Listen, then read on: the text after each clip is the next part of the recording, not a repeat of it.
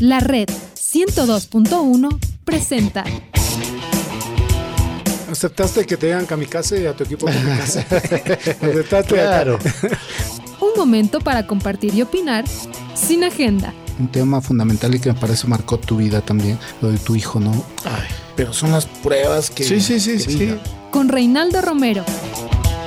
Bienvenidos. Sin agenda, ¿eh? Sí, en agenda, sí, un domingo en la mañana.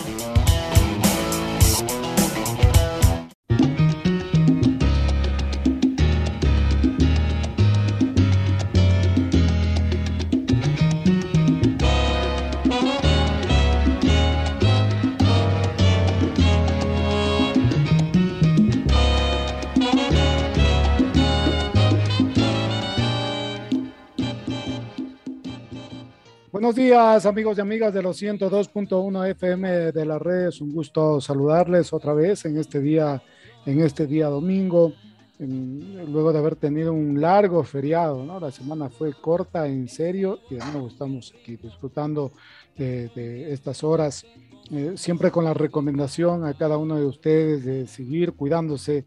Eh, en, en Europa se está hablando de una cuarta ola eh, esto por el relajamiento, porque no se completan los procesos de vacunación. Nosotros acá hemos avanzado mucho en aquello, pero aún así tenemos que cuidarnos, tenemos que usar permanentemente las mascarillas, el mantener el distanciamiento social, aunque cada vez se hace más, más complejo esto del distanciamiento social. Tratemos de hacerlo por, por nosotros mismos, por, por los más grandes, gente mucho más grande que es, es, es vulnerable final, finalmente. Cuidemos, eh, cuidemos de, de ellos, cuidándonos nosotros, eh, nosotros también. Así que los saludamos con, con un campeonato en donde el Club Sport Emelec está al acecho de Independiente del Valle, esperando que, que haya un traspié del conjunto de, de los Rayados para eh, disputar eh, una final adelantada luego de la para de la selección nacional en, en, el Banco Guayaquil, allá en Chillo, Gijón. Eh, está, está, está bonito finalmente este remate de torneo nacional. De eso hablaremos más, más adelante. Esta mañana eh, he querido eh, invitar a, un, a, un, dirigente que además como no tiene mucha prensa, el trabajo que ha venido desarrollando en los últimos años en la Federación Ecuatoriana de Atletismo eh, ha tenido que ver con un desarrollo sostenido, dentro de, del sentido común, cómo se tiene que manejar el, deporte en general en nuestro país. Después de ello, convertido en, en vicepresidente del Comité Olímpico Ecuatoriano en esta gesta electoral que se dio en, en, meses pasados con el triunfo del capitán Jorge Delgado Panchana como nuevo presidente del Comité Olímpico. Y, y, claro, están hay unas trabas que no entendemos. Hay una fotografía, y esto me, me va a indicar eh, nuestro invitado, en donde el rival levanta el brazo de Jorge Delgado, aceptando que Jorge Delgado es el nuevo presidente del, del organismo olímpico acá en nuestro país. Resulta que siguen las, las trabas, siguen por ahí, no sé, como yo he dicho, el lloro, no entendemos por qué, o ustedes sí entienden. Es una de las primeras preguntas que le hago a invitado eh, en, en, este Sin Agenda al doctor Manuel Bravo, eh, presidente de la Federación Ecuatoriana de Atletismo y además vicepresidente del Comité Olímpico Ecuatoriano. Manuel, qué gusto saludarlo y pues no sé si usted sabe qué está pasando en relación a la, apelación que, eh, no sé si es apelación, pedido de no inscripción en el Ministerio del Deporte del nuevo directorio del Comité Olímpico Ecuatoriano. ¿Qué tal? Eh, buenos días. Muy buenos días, estimado Reinaldo. Muchas gracias siempre por el espacio. Para nosotros es un placer hacer un conversatorio fundamentado en la actividad deportiva, ¿no? Que, como usted dice, eh, llevado dentro de las circunstancias lógicas, eh, tenemos que establecer de que el deporte es mente y cuerpo sano, ¿no? Eh, bueno, y hablando de la, la, pregunta, como usted dice, en el olimpismo, siempre se pregona que debe existir el juego limpio y más que nada cuando hay ganadores siempre habrá perdedores y aceptar los triunfos y las derrotas, eso es importante siempre. Eh, en el caso que usted lo, lo, lo, manifiesta, realmente no hay apelación, nunca lo hubo, o sea, dentro de los tiempos lógicos tampoco ha existido. De hecho, tanto es así que el nuevo directorio está legalmente reconocido por la, el Comité Olímpico Internacional, bastando solamente el reconocimiento nacional, ahí es donde lo que usted dice no calza eh, la respuesta por qué el organismo eh, que regenta el deporte nacional no lo hace, sabiendo de que incluso el organismo internacional ya eh, hace largo tiempo ya lo hizo y, y, también se manifestó públicamente. Eso obviamente contradice la Carta Olímpica, ¿no? donde debe existir el respeto a las autonomías y, y, de algún momento también lo que se está perjudicando es al deporte nacional, pues como usted sabe, estamos en franca desarrollo de, del construir el equipo nacional que va a representarnos en los campeonatos, en los Juegos Panamericanos de la Juventud en, en Cali en próximos días. Y eso nos ha impedido de que el presidente actual pueda eh, ser reemplazado, en este caso Augusto Morán, con el, el, presidente electo, quien ya debería estar este momento con los reconocimientos, con el cambio, en este caso de la representación legal, con las cuentas a nivel nacional. Y usted sabe que eso no es de la noche a la mañana. Quisimos hacer una, una transición civilizada, pero vemos también que por ahí intereses ocultos, como usted bien lo dice, que se están manifestando y que obviamente quieren impedir, eh, utilizando los brazos largos de la política para que el organismo eh, avalado por la internacional no, sea no tenga todavía el reconocimiento nacional. Me da, me, me da la impresión que eh, fue sorpresivo, que no pensaba la gente afín al economista Danilo Carrera que Jorge Delgado podía ganar. Me, me da esa sensación y es como que quedó ahí el, el famoso, pero, pero no me importa, voy a pelear, voy a pelear para que no, para que no sean ellos. ¿Cómo lo ve esto? O sea, yo, yo trato de entender a, a, a, cierto sector de la dirigencia acá en nuestro país y es inexplicable lo que está sucediendo. Realmente lo que usted dice es una gran verdad, no, no, no entendemos eh, porque siempre existen los tiempos reglamentarios, está dentro de los estatutos, dentro de la ley del deporte. Si algún organismo se, se hubiese sentido menoscabado en su derecho de la, del voto o incluso si se hubiese transgredido algún estatuto o algún reglamento que podría de alguna manera ser eh, perjudicado a alguna federación, no existió eso. De hecho, a ver, el, lo que existió fue una carta firmada por nueve de las 45 federaciones, ¿sí? que de alguna manera enviaron al Comité Olímpico Internacional una queja respecto al proceso electoral.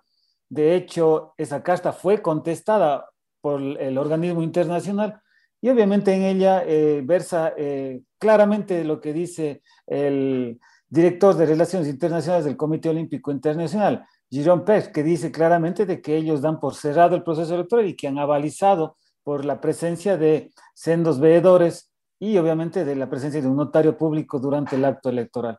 Como repito, usted lo bien lo dice, o sea, a nosotros nos parece que existe un, un ánimo de mala fe de ciertos organismos deportivos que no asumen todavía una derrota, como dice usted, la derrota puede ser con un voto, con medio voto, como sea, es ganancia para el, el que, el que triunfa en un proceso democrático. Y estas nueve federaciones han, eh, generaron ese sinsabor y hasta ahora, el día de hoy, vemos que de alguna manera se está haciendo eco, porque no comprendemos que luego de casi ya dos meses eh, no tengamos el reconocimiento o el registro del directorio por parte del Ministerio del Deporte. Y obviamente eso transgrede completamente como repito, las actividades que debe realizar el Comité Olímpico Nacional en representación de los diferentes eventos que se avecinan a corto y a mediano plazo. Y hay, algo que, no sé, debería ser de preocupación. En un momento el organismo internacional va a decir, a ver, a ver, eh, la política está ahí incursionando en el Comité Olímpico Ecuatoriano, ok, entonces lo suspendemos.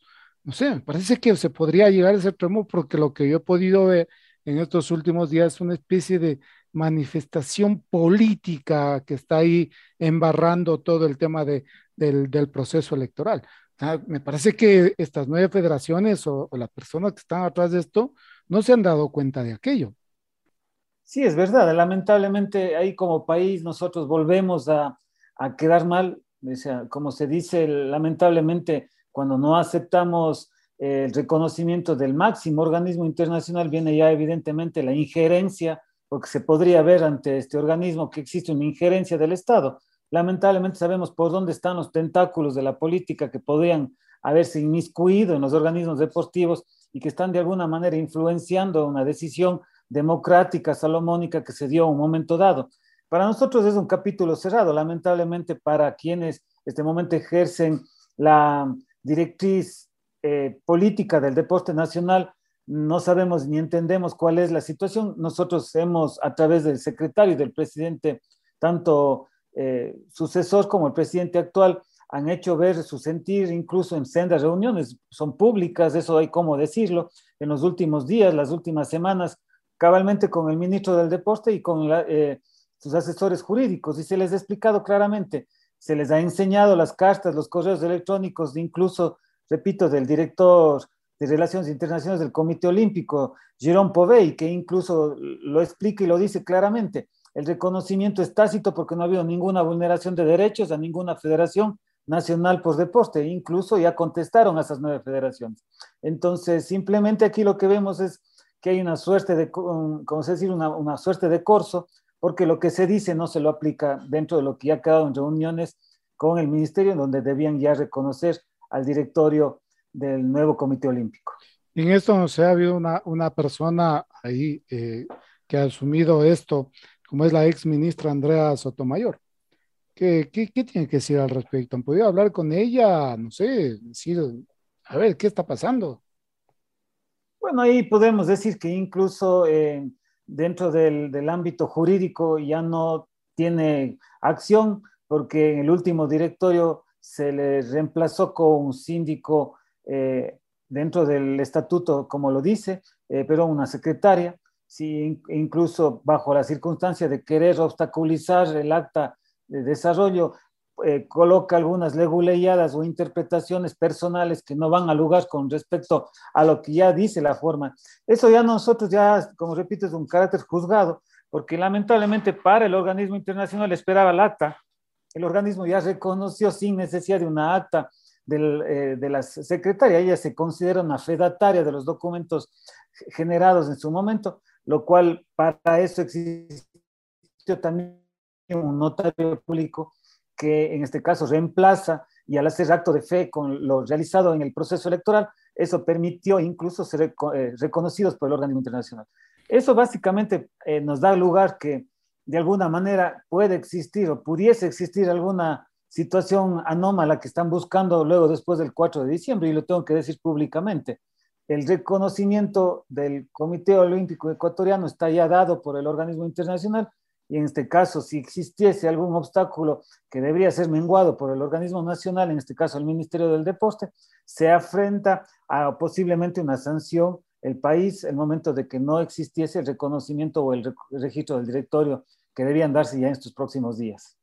Sí, y, además algunos sectores eh, de, medios apoyando esto, ¿no? Yo, yo no puedo creer cuando todo fue dentro, además fue público y notorio, pues, o sea, aquí no, no hubo nada que se hizo a, escondidas o entre gallos y medianoche, como lo decía el doctor Raúl Clemente Huerta en algún momento. Esto fue notorio para, para todos. Así es, es verdad, dentro de una comisión incluso generada con las dos candidaturas, con miembros delegados de ambas listas, eh, donde se generó incluso un comité calificador con ambas listas, donde se aceptaron los documentos de cada una de las federaciones, de las 45 que actuaron, y cada uno de los miembros que debían ejercer el derecho al voto, de acuerdo a, a las normas estatutarias del Comité Olímpico y a la ley del deporte. Eso obviamente generó de alguna manera transparencia. Esa parte es importante. ¿Quién actuó incluso de comisaria de votación eh, contando los votos fue cabalmente la, eh, eh, la secretaria anterior del Comité Olímpico, ex secretaria del Deporte. Por cualquier lado que lo miren, habían veedurías de ambos lados en el momento del conteo del voto, en el momento del, del veedor igual. Entonces, nos, nos llama mucho la atención, ¿no? Entiendo que hay intereses creados para todavía permanecer en un status quo con relación al deporte nacional y eso obviamente creemos de que no está bien para una sociedad que debe ver al deporte con algo con transparencia. Y a eso se aspira y en ese capítulo vamos a estar muy pendientes de lo que haga el Ministerio eh, del Deporte. Su ministro Sebastián Palacios ha dado, ha dado discursos en donde lo que se habla es eso, que el deporte sea transparente y, la transparencia tiene que estar de, mostrada de, todos los ángulos, ¿no? De hay uno que parece que eh, por resentimiento no quiere, no quiere admitir esto. Vamos a estar pendientes de aquello. Eh, Manuel, ¿cómo, em, ya tratando de particularizar algunos temas, ¿Cómo ha sido su pasar en la Federación Ecuatoriana de Atletismo? ¿Puede, ¿Usted ha hecho ya, se ha hecho un balance así personal Sí, realmente, bueno, a ver, nosotros hemos construido un, un proceso desde el punto de vista logístico administrativo hasta, hasta generar un trabajo dirigencial para poder llevar a detectar talentos en los últimos años y, e incluso un acto importante que hicimos es generar eventos deportivos que no tenía el país en los últimos 50 años. El último evento que se hizo en el Ecuador antes de nuestra administración fue en el 2002 y previo a ese hubo un campeonato TOSAME en el año 89 y en el año 88 se realizó en Quito cabalmente con motivo de la inauguración de la pista Los Chasquis, un campeonato sudamericano U18. De ahí en más tenemos este momento ya un historial importante que nos deja un gran legado este momento al poder hablar de que Ecuador en los últimos cinco años ha realizado todos los eventos deportivos del área en todas las categorías este año mismo cabalmente realizamos el Campeonato Sudamericano Absoluto y el U23 selectivo para los Juegos Panamericanos. Eso nos posibilitó y nos posibilita este momento llevar la delegación más numerosa a Cali. Este momento tenemos alrededor de 36 deportistas confirmados, esperando que un deportista más se suba a esa lista larga que tenemos nosotros de una selección muy importante que será el futuro del atletismo ecuatoriano, ¿no?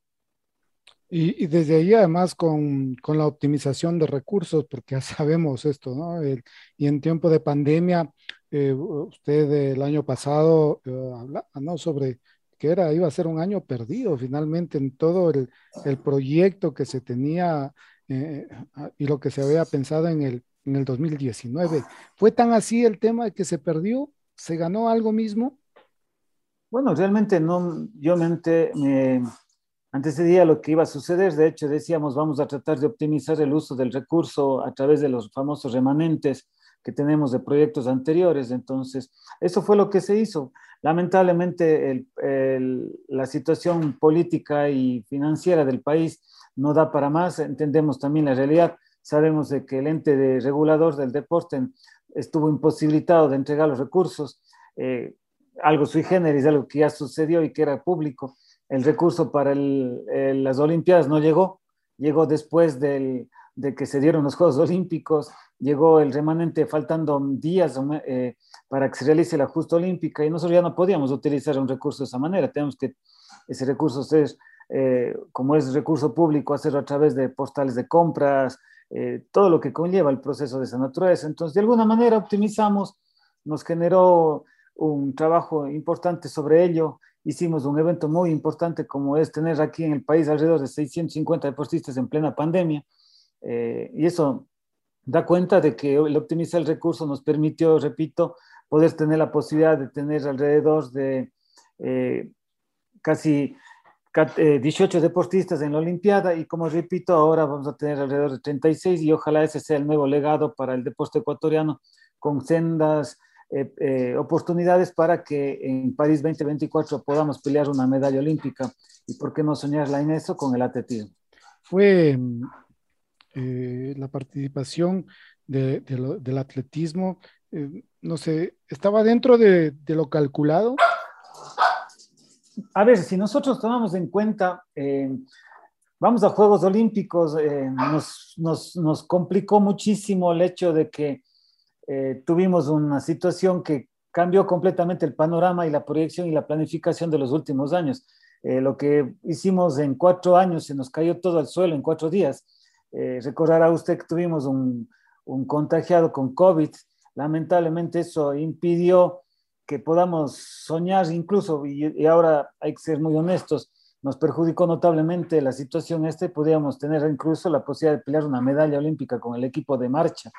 Lamentablemente, el momento que ellos llegaron a Tokio, por normas sanitarias y por protocolos, eh, el equipo fue desmembrado en dos, eh, un grupo que fueron, eh, fueron a hoteles, lamentablemente con el viaje y todo, ellos pasaron casi siete días sin poder entrenar.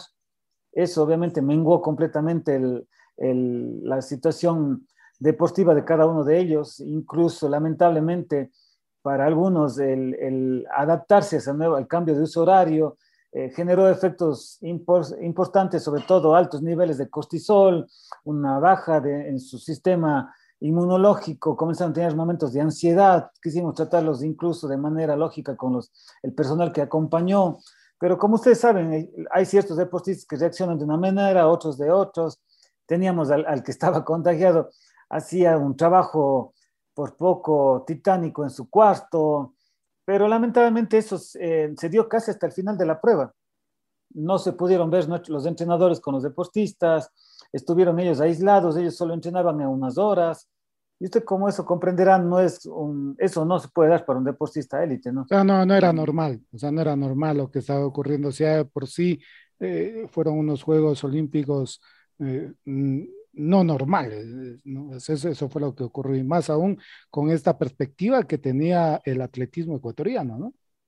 Así es, o sea, nosotros teníamos aspiraciones de medallas con nuestro difunto atleta Alex Quiñones, sabíamos lo, que pasaba si es que él llegaba eh, esperanzados en que el TAS eh, que estaba dentro de los Juegos Olímpicos decida una situación. Lamentablemente sabíamos y conocíamos que también eh, teníamos así como esto, ganábamos o perdíamos, eh, teníamos que manejar esas dos coyunturas, el deportista lo sabía, eh, en el aspecto de la marcha, como repito, Glenda, una de las perjudicadas, no asimiló este cambio, este proceso, ese estado de ansiedad le llevó incluso a tener momentos muy complicados en su salud fisiológica y mental, lamentablemente eso explotó el momento de la competencia, no resistió más allá de 5 kilómetros, comenzó a tener problemas gástricos, algo que ella usualmente nunca se le había dado, y que obviamente eso es parte de, este, este, proceso adaptativo, ¿no? Así como ella le fue mal, eh, tuvimos otra deportista como Paola Pérez, que llegó octava,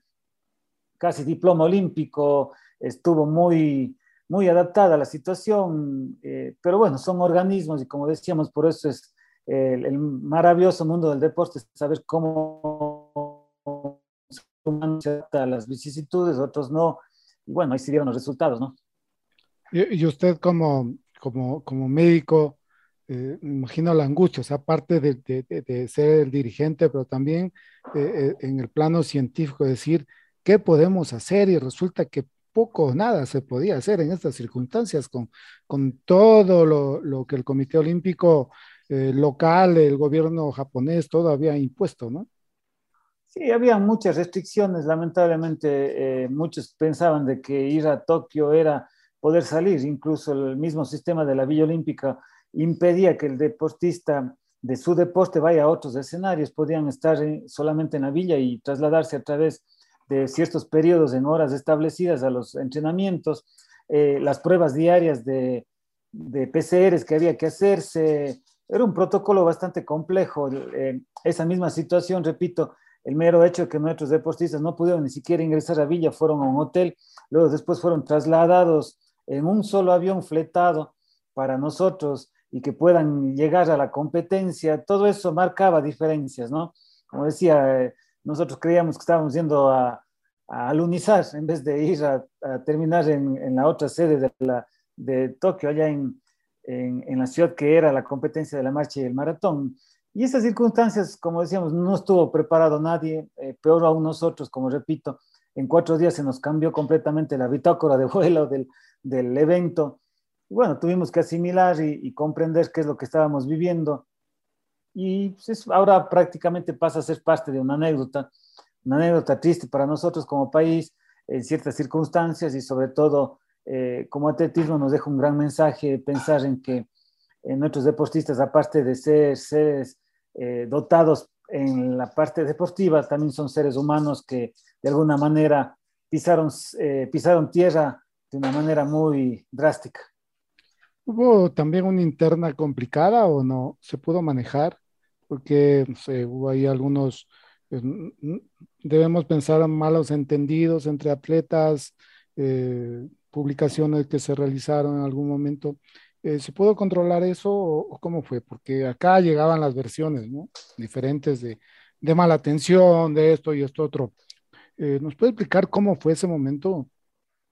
Sí, de hecho, a ver, ahí podemos hablar de que incluso, a ver, como, como dirigentes, como parte del equipo eh, del Comité Olímpico que estuvimos allá, eh, lo primero que hicimos cuando vimos ya que existía de alguna manera cierto malestar o consideración al deportista, yo siempre planteo, se planteó el mismo hecho de que eh, esto era parte de un proceso lógico, ¿no? De, vivir esas circunstancias de un deportista que coyunturalmente sabía lo que estaba pasando y de alguna manera también respetarle dentro de lo que se llama la consideración de, sus criterios. Hay una aplicación de la norma 54 de la Carta Olímpica que de alguna manera nosotros interiorizamos y de ello incluso nos dimos eh, la posibilidad de respetar al, criterio del deportista. Nosotros no salimos al frente en ninguna manera con ninguna declaración, lo que hicimos fue aclarar de alguna manera algunas posiciones eh, tergiversadas, como usted bien lo dice. Por ejemplo, hablaban,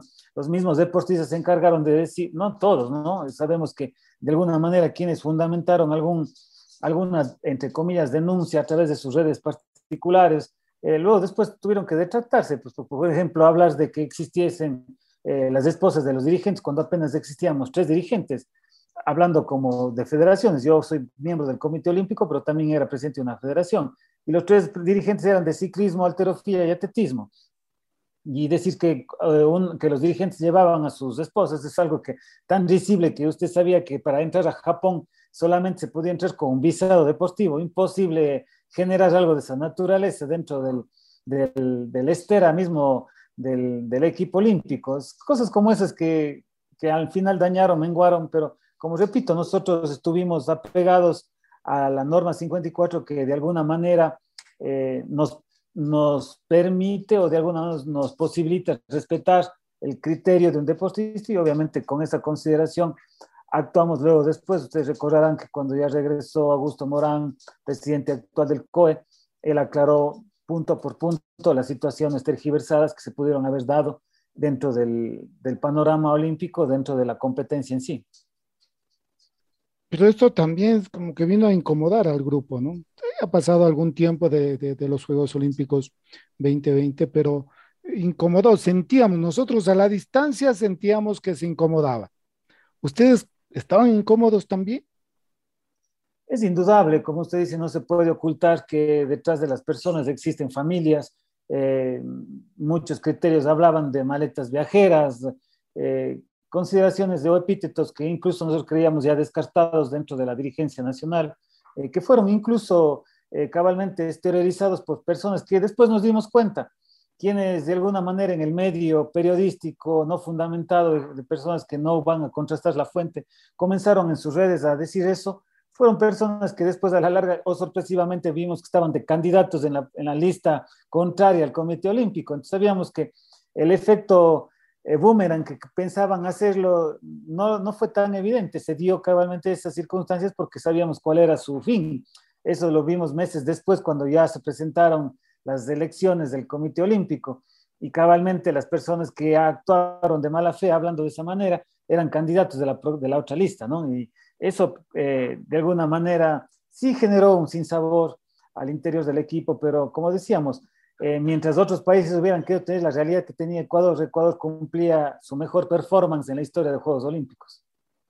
Y pudo, y pudo haber sido mucho más, quedó esa sensación, ¿no? particularmente con el atletismo, que mm, y hubo ese tema también que los entrenadores estaban en la grada, cuando decían, no, tengo entrenadores, no hay entrenadores, los entrenadores siempre estuvieron ahí, los que pudieron estar, ¿no?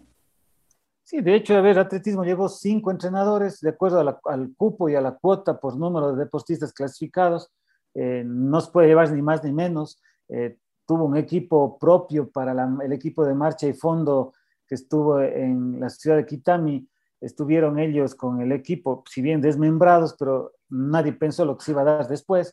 Estuvieron un psicólogo, estuvo dos fisiatras, un médico para, de cabecera para el, la selección nacional en ese momento y el equipo obviamente que estaba en Villa Olímpica. Eh, como usted mismo dice, o sea, eh, el tergiversar, el no decir, el no contar la verdad como se debe hacer, de alguna manera es actuar de mala fe. En este caso, nosotros, repito, eh, no respondimos nunca al deportista, nosotros lo que hicimos es aclarar y mostrar con evidencia, ¿no? Porque la primera norma que nos exige es aclarar el tema. Yo siempre digo, cuando uno da clases, uno dice a los, a los alumnos, no me crean, vayan a la evidencia, susténtense. Ahí está, la, evidencia científica está dentro de, un de, una norma técnica, en este caso en el deporte es igual, las pruebas eh, nos remitimos a lo que vemos y a lo que tenemos.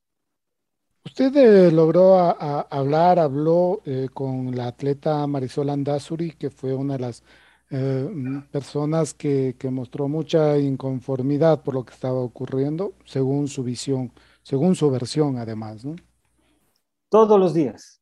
Le puedo decir que todos los días conversamos, nos encontramos, porque no es que el, el edificio era tan grande, simplemente teníamos los cuartos ahí mismo, en, las mismas, en los mismos pisos y todos los días, incluso la, vez que eh, hizo una denuncia mal formulada de la presencia de la mujer de un, de un, dirigente que después cambió y dijo que era la mujer de un entrenador, después cambió que dijo, ah, no, es la mujer de un deportista.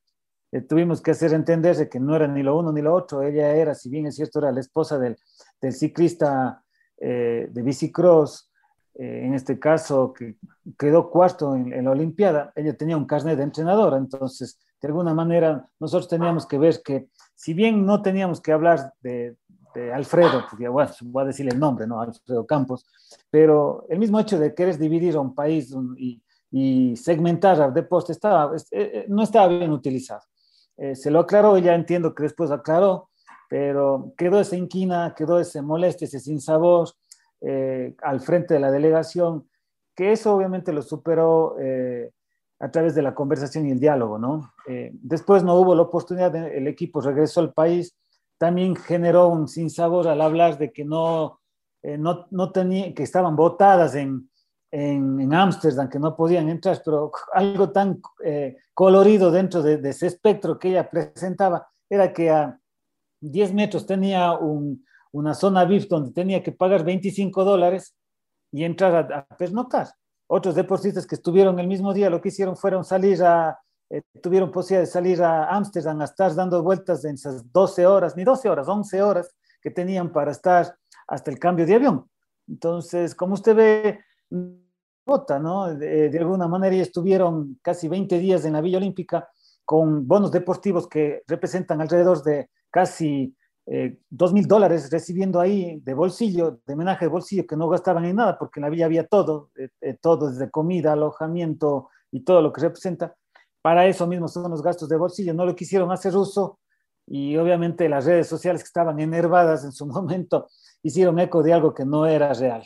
No era real porque fue la única que se quejó. De ahí el resto de deportistas sabíamos que tenían que pasar lo mismo. Además, recordemos que en tiempo de pandemia no es que existen vuelos fluidos en todos los en todos los aeropuertos del mundo. Había que coincidir para poder regresar a los países de acuerdo a las consideraciones y recordemos que también Ecuador, dentro de la lista de países, no tenía ingreso tampoco a Europa, sino era con un visado exclusivamente por actividad eh, deportiva. En este caso, nosotros estábamos en tránsito. Estamos en diálogo con el doctor Manuel eh, Bravo, que es vicepresidente del Comité Olímpico Ecuatoriano, presidente de la Federación Ecuatoriana de, de Atletismo. Vamos a hacer una, una pausa y volvemos enseguida.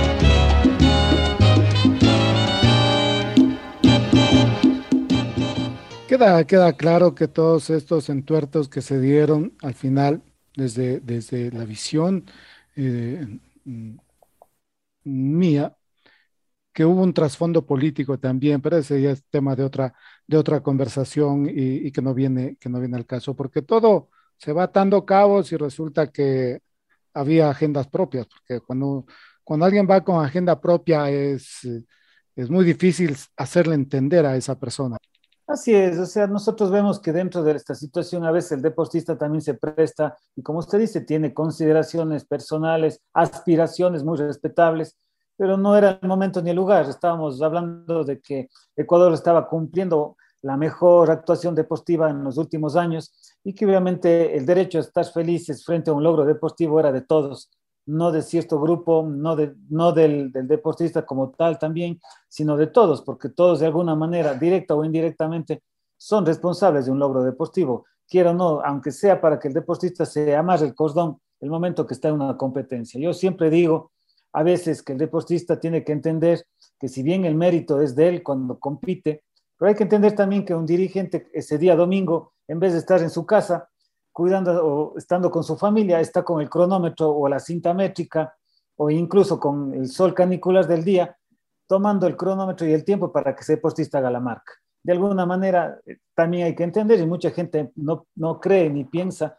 que al hacer dirigencia, por ejemplo, es un, un, una actividad altruista, vocacional, que nosotros no tenemos sueldo, que en este caso los dirigentes somos asalariados, no tenemos de alguna manera eh, un sueldo de esta naturaleza. Nosotros vivimos de nuestras actividades personales, profesionales, pero que obviamente estamos enlazados de tiempo y alma a algo que nos caracteriza y nos importa muchísimo como es el deporte, ¿no? Bueno, y a los dirigentes del atletismo les cayeron con todo. Usted ese rato no dijo, aquí queda todo y me voy, me voy para mi casa porque así tampoco. No, no lo pensó. Yo creo que es parte de la vivencia, es parte de la experiencia, ¿no? Así como esos detractores también existen la gente que agradece y uno a veces lleva en el corazón cuando de una u otra manera eh, tenemos ese vínculo, ¿no? Yo siempre digo, no hay que generalizar, yo siempre entiendo también la realidad del deportista, lo fui y entiendo que a veces con mucha vehemencia tratamos de decir o queremos cambiar el mundo de un giro de 180 grados y total regresamos al punto de inicio. Pero como entendemos, la realidad es que eh, una vez que ya estamos sentados en la otra orilla, hay que entender que esta realidad también parte de un proceso eh, de curva de aprendizaje y también de, de tolerancia, ¿no? De tolerancia máxima en el puesto en el que estamos, pero con el sabor de, y, las, y los dulces mieles de la victoria cuando vemos ganar a nuestros deportistas, cuando estamos entonando un himno, cuando algo como una medalla mundial se da, y a veces se hace uno una revisión, hace disco duro y qué pasó y por qué se dio, y una vez va con el deber cumplido, ¿no? Y desde ahí, o sea, esa es la, única satisfacción que los dirigentes sienten, ¿no? Porque al final mm, casi ni en la foto sale. O sea, es así. Eh, siempre hemos considerado acá que a, la dirigencia del deporte en nuestro país le, le, ha faltado y le falta en, varios, en varias disciplinas y en el deporte en general eh, cambiar esa mentalidad de él ser el protagonista. ¿Usted ha intentado eso de ser protagonista y, no los atletas? No sé. No, yo creo que a veces en, en escala estructural del, triunfo, de la victoria de un deportista, tiene que uno poner primero en, el vértice de la pirámide al deportista, porque es el logro personal. Luego después su entrenador, porque es con quien él comparte ese, ese triunfo. Yo creo que atrás de ese coche debe ir la dirigencia, quien se encarga de hacer eh, o crear los medios adecuados para que se dé una competencia muchas de las veces nuestra posición no solamente es de ir atrás generando la fuerza y el timón para poder canalizar un, un triunfo, pero tenemos que entender que siempre por delante va a estar el deportista, eso es, innegable. Al final de cuentas, cuando se realiza un evento exitoso o cuando pasa algo, eh, es el deportista el que sale, a, relucir. Pero cuando fue mal todo, se invierte la, pirámide y, y, la, y, y el vértice apunta a la dirigencia qué pasó mal, qué se dio mal y por qué no se dieron las cosas. Y eso es parte fundamental, eso es la vida del deporte. Usted sabe que en el fútbol igual pasa. A veces no son los 11 que salen a la cancha, sino es el técnico el culpable y luego después al dirigente. Algo similar pasa en otros deportes, más aún en deportes olímpicos o en un deporte tan complejo, tan heterogéneo y que es llamado a ser relucir siempre como la bandera de los triunfos del deporte ecuatoriano, como es el atletismo, ¿no? Y, y siempre que quedará la sensación de, de, qué más se tiene que hacer, qué más se puede, se puede hacer. ¿Qué más puede hacer usted como, como vicepresidente del Comité Olímpico? Eh, bueno, nosotros lo que hemos querido y, y, estamos alineando ya un trabajo hacia adelante. Primero, se viene un ciclo olímpico muy corto, la gente piensa que son cuatro años, al contrario, les hacemos de ver que es menos de dos años, diez meses. Si usted se pone a ver la realidad, eh, eh, la próxima Olimpiada va a ser exactamente en dos años, diez meses. Entonces tenemos que ya detectar a quienes nos van a representar y tratar de, de emular ese listón y esa varilla, como decimos en el atletismo, esa varilla de salto alta muy alta que queda con los triunfos que, que se tuvo en la Olimpiada actual que, que, ya pasó, pero mirando al futuro tenemos que buscar o, conservar esos resultados deportivos con nueva gente, nuevos talentos que están ahí y que ya estuvieron en esta Olimpiada. Por ejemplo, eh, la deportista que ayer ganó medalla mundial, algo histórico, Lucía, por ejemplo, ella sabíamos que iba a ser medallista posiblemente en la Olimpiada y, y le pasó factura el, su problema físico. Eh, en la lucha hay unas serias potencialidades a futuro. Nos preocupa un poco la alterofilia, sabemos de que va a existir una unión de, pesos, en este caso va a existir también una fusión de categorías. Ahí podría haberse ya menguado Ecuador, porque recordemos que a la cita olímpica se, acude por cupo, y en este caso quien designa los cupos va a ser su federación, siempre respetando la autonomía, pero en este caso al unirse categorías, por ejemplo, tendremos que prescindir de una de nuestras dos atletas olímpicas, o bien ellas asumen de subir de categoría, una de las dos, o tendremos que prescindir de una de ellas. Eso ya estratégicamente ellos tendrán que ver al futuro. O capaz que ya no tengamos alterofilia, vean cómo se, se oye en los corrillos del Comité Olímpico Internacional. Cabalmente hace una semana vino Jorge de la reunión ya de presidentes, él fue presentado como presidente de Ecuador y lo primero que nos trajo de información es que muy posiblemente están viendo que pesas eh, no participen en la, próxima Olimpiada y es algo complejo, porque Ecuador perdería muchas posibilidades de una medalla ahí. Eh, tenemos nuestros deportistas, como repito, en atletismo, eh, creo yo que están llamados a ser estelares Glenda Morejón con una revancha personal, Anaí Suárez, tenemos a David Hurtado, a Daniel Pintado, son nuestros deportistas potenciales que por su juventud podrían ser los llamados a estar dentro de, de, un, de un podio olímpico y por qué no soñarlo con ello. Entonces, creo yo que vamos a tener mucha madera, vamos a tener mucho trabajo, pero repito, se nos hace el tiempo costo y aparte de eso, eh, viniendo ya a su pregunta, creo yo muy importante que la ley del deporte debe ser cambiada. Lo más urgente posible, con todos los actores, ser socializada, una ley que sea incluyente, no excluyente como ha sido la actual, donde lamentablemente se ha prestado para el muñequeo político, donde lamentablemente llegan al poder eh, las autoridades lo que han hecho es buscar siembra propia en vez de pensar en consensos, en donde se ha impuesto autoridades en las diferentes eh, estructuras deportivas y eso ha venido a menguar a la, lamentablemente el rendimiento deportivo porque usted ve que las pugnas no generan en nada. Al final alguien gana, alguien pierde, pero luego de eso es el deportista quien pierde porque la, actividad deportiva se paraliza o no se la cumple adecuadamente. Este los famosos administradores que deberían desaparecer. Eso es un punto de vista. Es verdad, hay una circunstancia, antes existían los famosos gerentes deportivos, en este caso los secretarios, pero ahora usted ha visto que en las federaciones provinciales incluso el presidente ha perdido autoridad. En este caso el representante legal no es ni siquiera el, presidente, es el administrador. Entonces, lamentablemente no sabemos quién es la autoridad dentro de una federación, salvo que exista una figura hegemónica eh, potencial que realmente haga cumplir el precepto de ser el presidente. En las nacionales tenemos nosotros la representación legal, los, los, presidentes, pero somos subyugados o muchas de las veces eh, el Ministerio del Deporte cree que somos empleados de ellos. Cuando nos obligan o nos, nos, nos, nos piden que hagamos cosas que no están ajustadas a la norma o al procedimiento. Yo siempre he peleado y créase que en los últimos, con los siempre, lamentablemente, en esta vez espero que no, con los anteriores eh, administradores deportivos, que yo les llamo así, porque los ministros, secretarios, exsecretarios fueron eso, administradores del deporte nacional, instaban a que cumplamos o hagamos actividades que no estaban dentro de nuestro estatuto y norma, violando nuestras autonomías. Y eso está mal. Repito, el respeto de la entidad deportiva está primero a partir porque nosotros desarrollamos nuestras actividades dentro del orden lógico, haciendo el trabajo que debemos hacer y al final debemos ser evaluados, está bien. Pero aquí vimos, o sea, hay que tener claro, el proyecto alto rendimiento siempre fue utilizado para, primero, apantallar a los deportistas, porque es el ministerio quien paga. Y segundo, nos tenían a nosotros para poder, de alguna manera, exteriorizar o competir con las actividades deportivas. Entonces, lamentablemente por ahí debemos cambiar este proyecto, que no debe ser un proyecto, sino debe estar integrado en la ley del deporte. Y ojalá, ojalá, repito, haya voces que, que tomen a recaudo lo que estamos pensando y ojalá seamos oídos como ya representantes de un organismo importante como el Comité Olímpico Ecuatoriano. ¿Cómo está la situación institucional de la Federación Ecuatoriana de Atletismo, Manuel?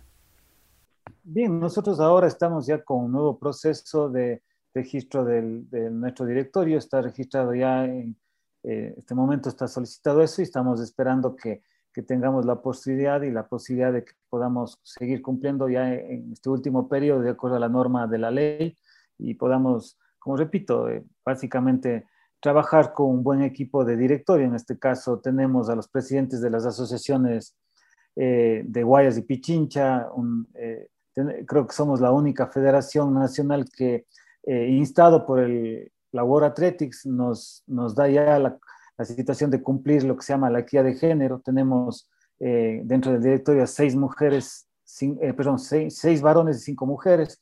Eso nos posibilita cumplir la norma que nos pide la World Athletics ya de hoy en adelante. Y ojalá pues podamos conservar eh, de alguna manera la posibilidad de hacer todos los eventos que estamos planificados para este próximo cuatrenio. ¿Cómo está el tema de los entrenadores a nivel general, a nivel de Comité Olímpico y también en el atletismo? Eh, ¿Cómo está el trato con ellos? ¿Ha habido renovación? ¿Va a venir alguien? No sé, si nos puede dar detalles de aquello. Claro, a ver, nosotros tenemos eh, dos circunstancias. Uno, eh, todos los organismos deportivos nacionales los manejamos uno a través de un POA institucional este POA, como todos sabemos, lo tenemos que estructurar los últimos meses del año y ser aprobado por el Ministerio del Deporte.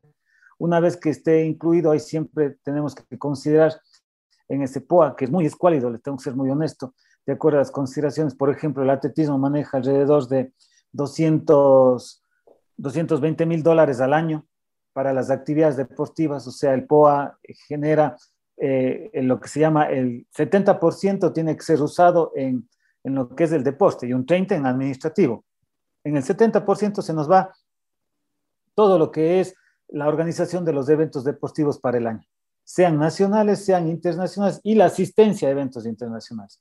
Como usted puede ver, o sea, para ello tenemos que nosotros hacer las de mago Dios para poder canalizar toda esta información y trabajarlo con el 70%. El próximo 30, nosotros tenemos ahí establecido en nuestra federación el administrador, un jefe técnico, eh, una secretaria y un asistente contable, quien es la que maneja eh, todo lo que es la, la, parte contable de la entidad. Lamentablemente los entrenadores que, que, son de las diferentes federaciones, en el caso del atletismo no podemos contratar otros. Nosotros eh, a los que asisten a los eventos son los que por procedimiento y protocolo están designados, que son de las provincias. Ahí es donde existe un desfaz. Y en el alto rendimiento, eh, los deportistas que están dentro de las clasificaciones tienen la opción de tener su entrenador, siempre y cuando el entrenador no pertenezca a una federación provincial, porque si es que pertenece a la federación provincial no puede ser contratado por, por el, los recursos del alto rendimiento. Fíjese que ahí lamentablemente... Es una contradicción terrible. Es Exacto. Una contradicción terrible. Lamentablemente existe esa, esa situación que está dentro de la ley no en la ley del deporte, incluso eh, si es que uno contratase siendo representante legal, al final viene Contraloría y le glosa, entonces uno tiene que tomar muchas previsiones respecto a esto y eso ha menguado incluso el rendimiento deportivo de algunos y a las aspiraciones propias de un entrenador. Un entrenador tiene que ser bien pagado para poder pedir resultados. Cuando eso no sucede, lamentablemente, no tenemos la posibilidad. Y como decíamos, está centralizada la actividad deportiva, por ejemplo, a nivel de médicos, fisiatras, equipo técnico, con el Ministerio del Deporte, quien a través de su potestad de autoridad eh, tiene este departamento médico en diferentes provincias y que obviamente son las que de alguna manera dan servicio, entre comillas, a los deportistas del alto rendimiento.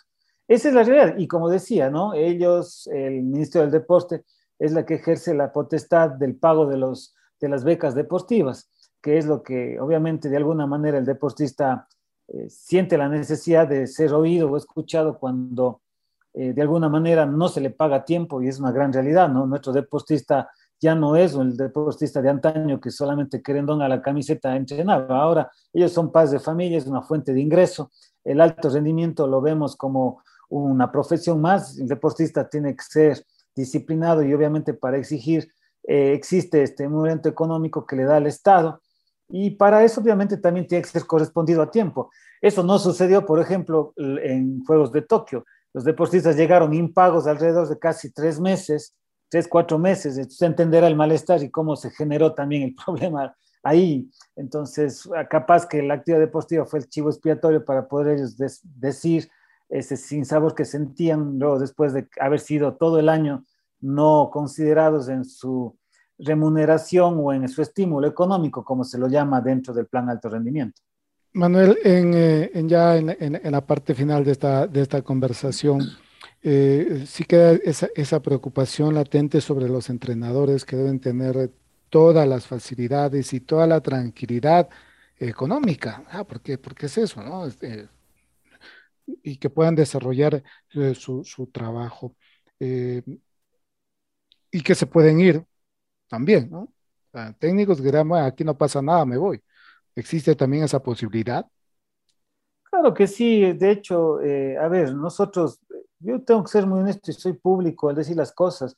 no puede ser que un entrenador olímpico que haya tenido el mejor resultado deportivo del atletismo haya estado impago casi ocho meses porque él pertenecía a la Federación Deportiva de la SUAY y estuvo impago, como ustedes saben, todos los meses eh, la familia del, del deporte suayo por un problema, entre comillas, de no generar el, la autorización para el pago en esa federación porque estaba cuestionada o estaba impugnada por el mismo Secretaría del Deporte.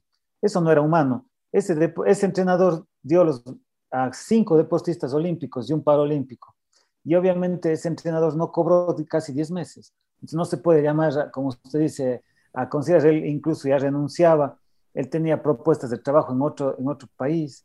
Entonces, como vemos, eh, nosotros nos vemos atados de mano porque no tenemos la posibilidad de tenerle al entrenador decirle, bueno, quédate, porque al final eh, lo que vemos ahí es el maltrato que, pudo existir en su momento y que pudiese ser el detonante de todas las circunstancias anómalas que se pudieron haber dado a, a corto plazo. Y ojalá, ojalá el nuevo Ministerio del Deporte eh, tome riendas en este asunto y permita que no se vuelvan a repetir estas circunstancias que de alguna manera generó mella y menguó en el rendimiento deportivo a nuestros deportistas de alto rendimiento. Eh, quería dejar esta, esta pregunta a la parte final. Eh, la sensación que quedó en cada uno de nosotros el asesinato de, de Alex Quiñones, ¿cómo fue para usted?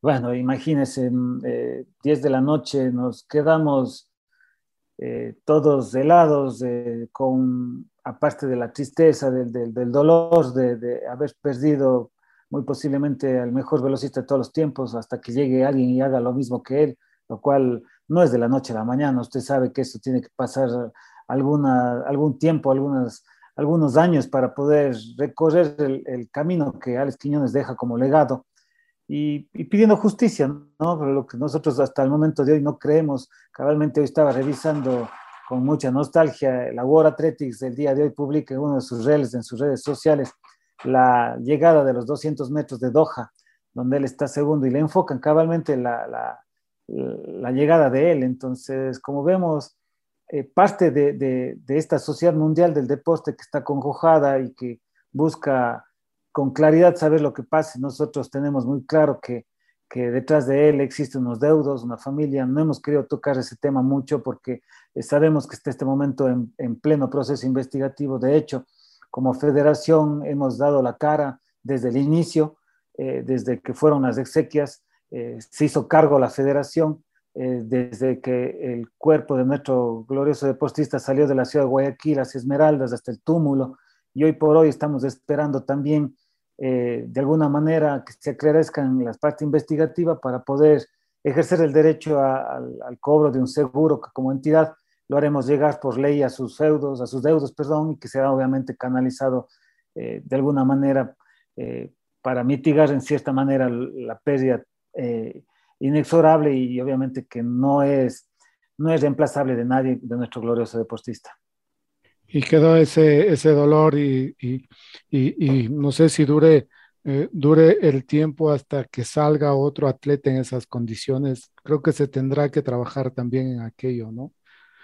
Será un vacío muy, muy, muy, muy grande. Sí, de hecho se nos rompe mucho el trabajo. Eh, a ver, nosotros estamos trabajando con un equipo muy joven para soñar a una posta olímpica. Alex estaba incluido en eso. Eh, cabalmente él, él, estaba formando parte porque, como sabemos, la velocidad en los deportistas va menguando poco a poco. Él era, yo le consideraba el, el, el Ronaldo del atletismo porque tenía 31 años, pero su edad fisiológica y muscular era de un deportista de 20, 23. Entonces, esa misma condición que él tenía, podíamos pensar en que él podía tener dos ciclos olímpicos más. Pero bueno, el destino, la vida y esta sociedad injusta nos arrebató a esta gloria del deporte y como usted dice, pasarán algún tiempo para detectar un talento como él y pensar en que podamos tener las alegrías que nos dio hasta el día de ayer. Le quiero agradecer, Manuel, por estos, uh, por estos minutos que nos ha dado en, este en este día domingo y desearle lo mejor y que ojalá eh, ya de una vez por todas se cierre esto que a mí me parece engorroso lo que está ocurriendo con el Comité Olímpico Ecuatoriano eh, y el no registro en el Ministerio del Deporte. Muchísimas gracias, eh, Manuel, eh, por estar acá esta mañana. Muy amable a usted siempre por el espacio. Eh, es un placer siempre hablar de deporte. Muy agradecido por la oportunidad y obviamente a las órdenes cuando usted guste. Gracias, Reina. El doctor Manuel Bravo estuvo aquí con nosotros, él es vicepresidente del Comité Olímpico Ecuatoriano.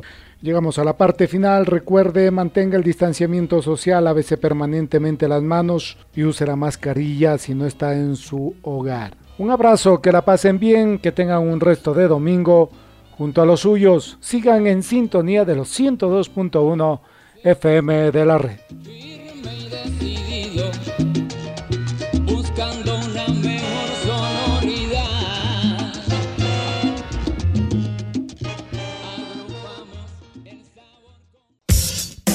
La red 102.1 presentó. ¿Aceptaste que te digan kamikaze a tu equipo kamikaze? Aceptaste claro. Un momento para compartir y opinar sin agenda. Un tema fundamental y que me parece marcó tu vida también, lo de tu hijo, ¿no? Ay, pero son las pruebas que. Sí, sí, sí, sí. Con Reinaldo Romero. Sin agenda, ¿eh? Sin agenda, sí, un domingo en la mañana.